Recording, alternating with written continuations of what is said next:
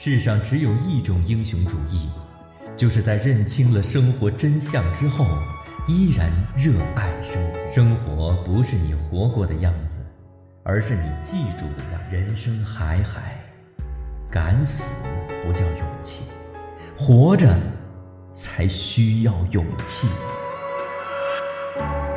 我们都在用力的活着。酸甜苦辣里，醒过也醉过。人生海海，讲述了一个浑身是谜的上校在时代中穿行缠斗的一生。离奇的故事里藏着让人叹息的人生况味，既有日常滋生的残酷，也有时间带来的仁慈。请听长篇小说。人生海海，作者麦家，演播夏帅。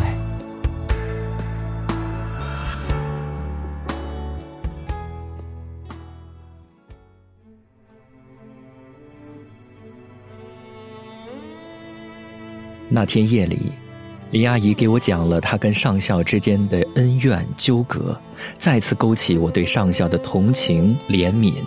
也唤起了我对前妻的追思和怀念。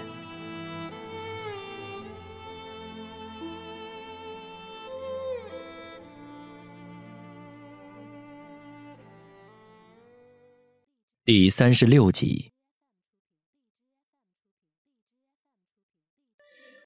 我前妻人很好，就是命苦。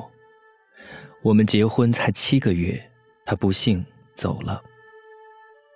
那时我们已经搬到马德里，同样的铺子在这里犯上水土不服的毛病，生意惨淡。为了节约成本，我们不买城里的面粉，到百十公里外的农场直接批量进货。后来又心疼租车钱，我前妻卖掉了从他父亲遗体上摘下的金戒指，买了一辆破货车。这车真的破，连刹车都不灵光。不灵就不灵吧，我们开慢一点就好。反正生意惨淡，我们有的是时间。为了开办这个新铺子，他花光了所有的积蓄和才干。我们老铺子生意好好的，干嘛路远迢迢迁到这里来？不就是为了给我一个男人的面子？这里没人知道他的过去，他是干净的，我是体面的。没想到我的面子要他付出生命的代价。有一天，我们刚上完货，开出农场没一公里，下坡时本来不灵的刹车彻底不灵，破车变成了一头疯牛，开进草地里，依然把我们惊恐的叫喊声当耳边风。当时我还不会开车，是妻子开的，她怀孕已经六个月，肚子明显挺出来，有时会碰到方向盘。我曾跟她开玩笑说：“你是世上最牛的司机，可以用肚皮开车。”他说：“我们的孩子将来一定是个赛车手，没出生就学会开车了。”当然，那时我们不可能再说这些，那是刹车仅仅不灵的时候。现在刹车彻底完蛋了，我们吓坏了。他叫我跳车，我叫他跳。他说：“我这肚子连走路都走不好，怎么跳车？你跳吧。”他对我大声吼叫，我比他吼得更响。你快跳，不跳可能就死了。我可以死，你不能死。你要给我生儿子，那我们就只能一起死。那我们就一起死。可最后死的是他，我只是擦破了一块皮，他的血从下面流出来，也从嘴里流出来。他撞破了肝脏，在这远离城市的乡下，派直升飞机来救。也来不及，只来得及跟我做临终告别。当时我们流的那个泪呀，那个哭呀，就不说了，就说说话吧。他说：“我真该死，没把孩子给你留下来。”我说：“你不能死，你死了我跟你一起死。”他说：“你不能死。”你死了，连给我上坟的人都没有，我的亲人都死了，我能说什么呢？我就是哭，像傻子一样哭，看着他越来越苍白的脸，抱着他越来越轻的身子，他十几斤体重，也许是几十斤，就在几分钟内钻进了土地，化作了泥土，而我只能像傻子一样哭。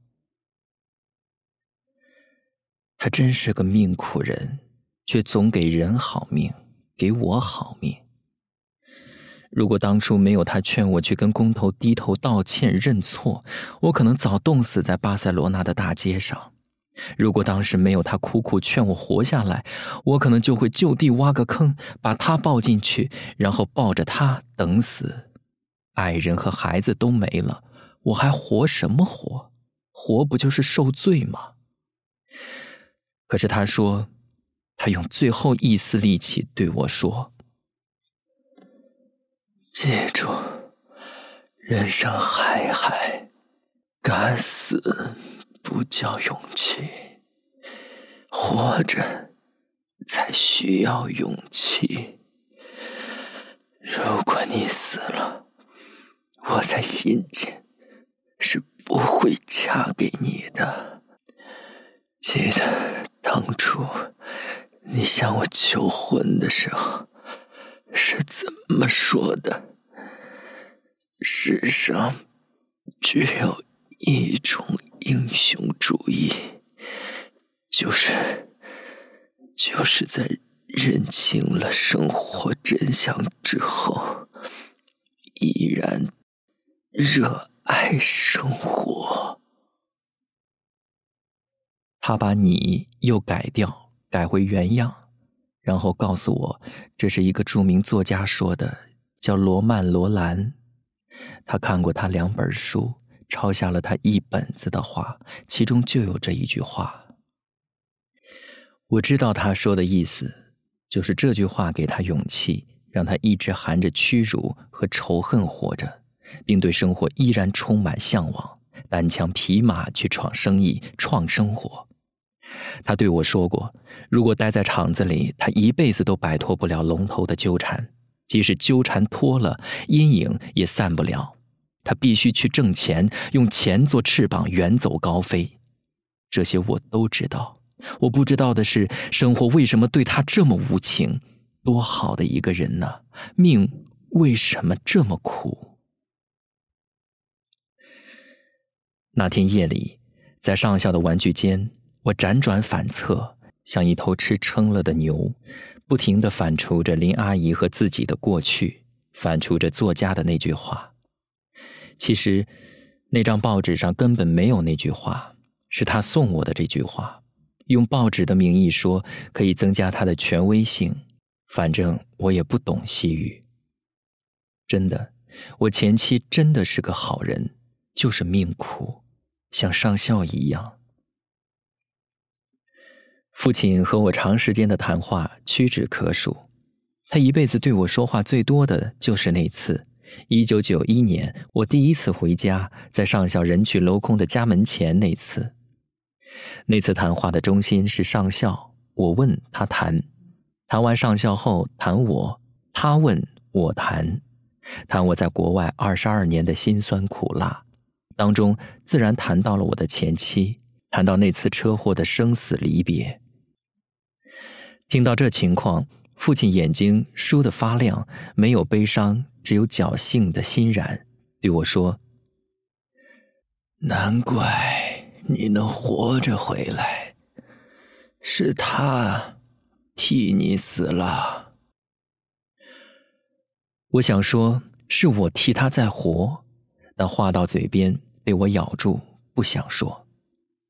父亲的冷漠和自私让我觉得对不起前妻，而我宁可对不起自己，也不愿对不起他。他是藏在我心中最深的痛，也是爱。我不许父亲在他面前失礼，给我丢脸。多年后，我挣了钱，我把前妻的遗骸带回国，想和我爷爷、母亲他们几位亲人安葬在一起，也是将来和我安葬在一起的想法。故土是热的，他孤零零一个人待在国外，太凄冷了，让我心疼。那是二零零零年大热天，我专门挑选大热天，就是要他忘掉冷。父亲闻讯后，居然冒着耄耋之年随时可能死在山上之险，上山阻止我，坚决不准。我怎么劝说都不行，乃至以死相胁，把我气得要死。父亲反对的理由是，他是我家的救星、福星。我以前能躲过死劫，是因为他替我死了。我后来顺风顺水挣了钱，是他在阴间护着我。我说，正因为这样，我们要善待他，把他当亲人待。死鬼比活人讲道义，我们家在村里做的孽太多，这坟山上的阴鬼都在诅咒我们。你把他葬在这里，等于是送进了狼窝，是害他。你害了他，就没有人保佑你了，也等于是害自己。父亲已经被家里接二连三的灾难吓破胆，变得神神叨叨，入了魔。我有一千个理由和恳求，都说服不了他。好在后来。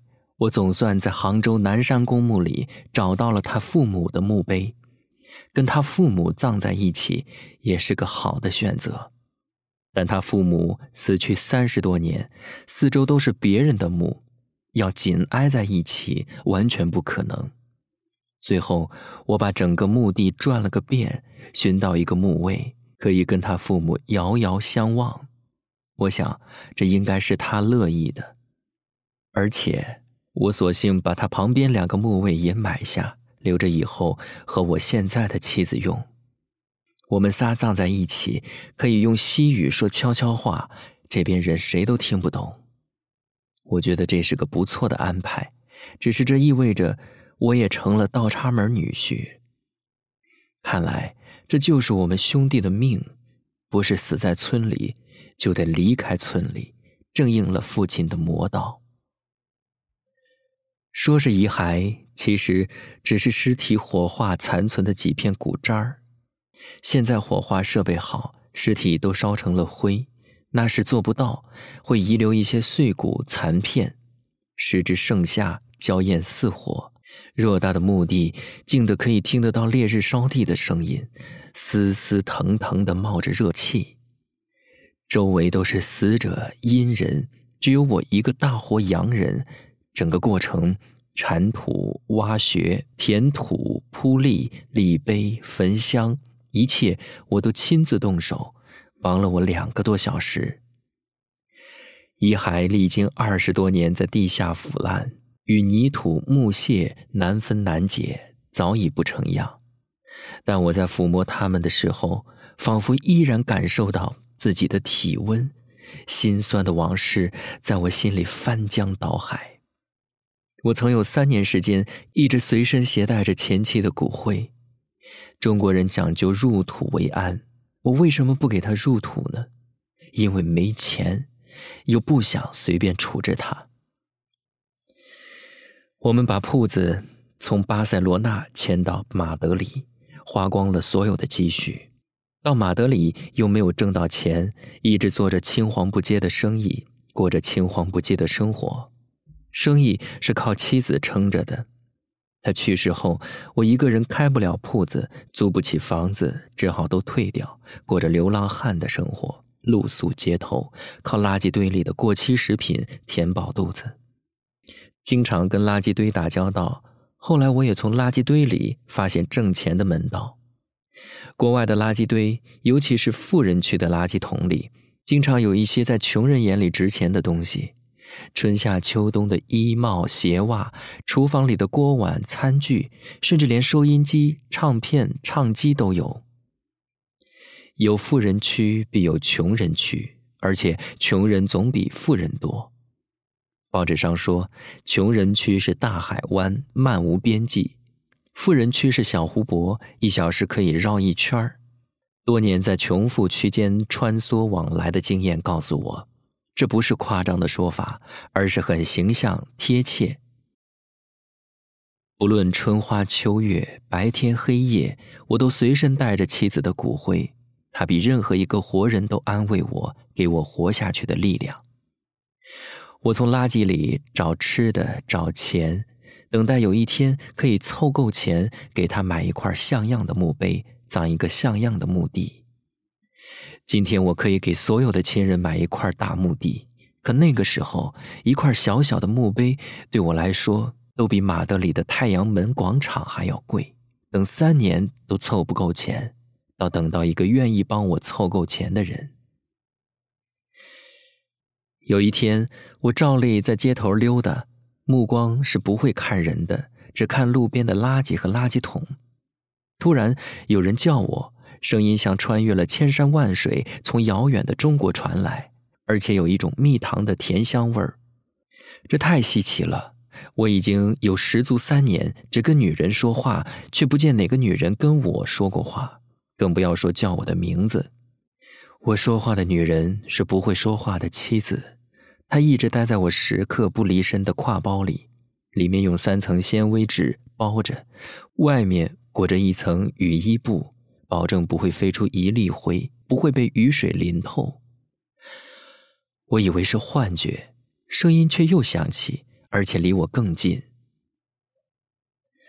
循声看去，我看到一个个头矮矮的姑娘。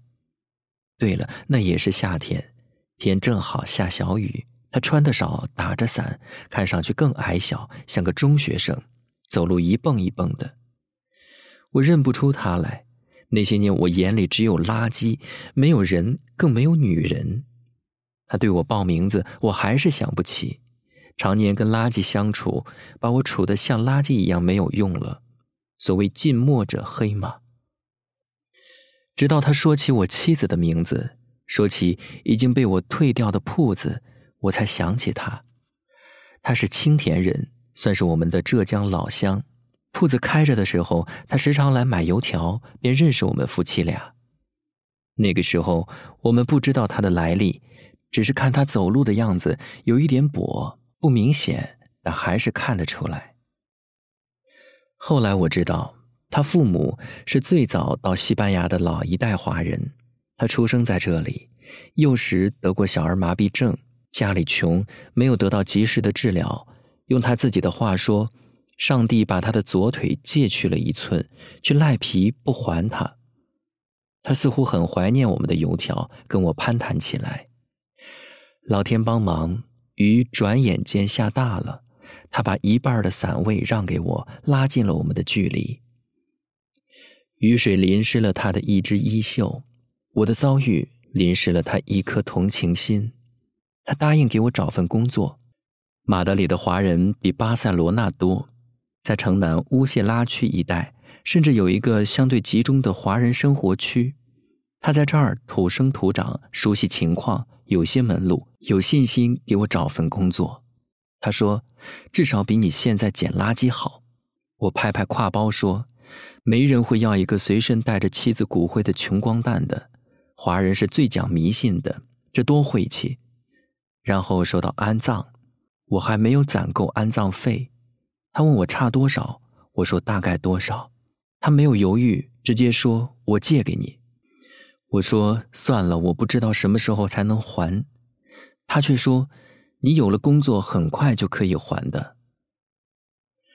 后来也不需要还了，因为她成了我妻子，我现在的妻子。我当然问过他。为什么愿意嫁给一个拉老？中国人叫拾荒匠，倒是很文气的称呼，比拉老好听。他说：“一个可以把妻子骨灰随身带三年的人，一定是个好丈夫。”说到底，还是前妻给我暗暗铺的路，这路一直走到今天，并且越走越好，走得比做梦还好。好的，让那些垃圾都不可思议。他们居然有那么大的本领，可以让一个穷光蛋发家致富，开三家公司。报纸上说，当今的中国是最有前途的时代，钱是有钱的钱，任何人都可以挣到钱。看到这句话时，我心里嘿嘿笑，想他是不是在说我呢？虽然因为生活需要，我已加入西班牙籍，但我心里从不认为自己是那边的人。如果中国政策允许，我会在第一时间放弃新国籍，恢复老国籍，甚至是村籍。现在是北京时间二零一四年十二月二号。现在我们村被命名为历史文化古村，政府投几个亿关停了大源溪两岸的所有造纸和冶炼厂，溪水又干净的可以洗澡。成群的柳条鱼在黄昏时翻出银亮的肚皮，让我想起小时候用铁丝抽鱼的情景。山上的天坑池塘里种满爬墙虎、凌霄等爬藤植物，远看和绿色的山体连成一片，不像以前是一块疤。对我们村，政府又投几千万进行改造，把我们老祠堂修葺一番，把水泥路又改回原先的石板和鹅卵石路。把包括我们家的所有老房子修的修，补的补，统一做仿古修缮，看上去真有古村落的样貌。大多数人家都在西对岸前山脚下造起新房，老房子成了一个旅游景点，每个周末都会开来旅游大巴，带千里万里远的客人来观光、吃土菜、喝米酒。春天看竹笋尖尖破土而出。夏天进山打野猪，有人专门养的野猪；秋天摘野山柿、野山枣，对不起，要称斤付钱的。只有冬天，村子是安静的，还给了本村的人。全村最气派的房子是野路子的，他把小吃店开进了杭州城里，开成大饭店。用他自己的话说：“日进斗金。”可能吹点牛，但钱绝对没少赚。这从他的房子的气派上可以看出来。他把以前我们学校的地盘全部买下，把教室、食堂、关过上校的柴屋、厕所统统拆光，按照美国人的图纸造起了一栋带桑拿房的洋楼，接待过几任镇长、书记，也经常接待我。我做成生意后，经常回家，去的最多的地方就是他家。每次去他家，对我做生意都是有形的激励，无声的鞭挞。我的生意说起来难听，买卖垃圾，这是我老本行。但今非昔比，以前我的垃圾是捡的，卖给穷人；现在我的垃圾是买的，卖给富人。造纸、冶炼、服装等厂的老板，我便宜买，不便宜卖，中间差价一大半开销掉。车船的运费、人工的工资、场地的租金等等，一小半进我的口袋，一次挣的并不多，但细水长流就可观了。人生如戏，每一出戏都明里暗里连好的。如果我没有三年流浪汉的垃圾生活，就不可能有后来的垃圾生意。曾经垃圾让我丢尽脸面，如今垃圾加倍的偿还我尊严。我被家乡的报纸采访过，记者在文章里写道：“垃圾是时代之于我的隐喻和象征，我一生起落沉浮、波峰波谷，都在垃圾里悄悄地说。”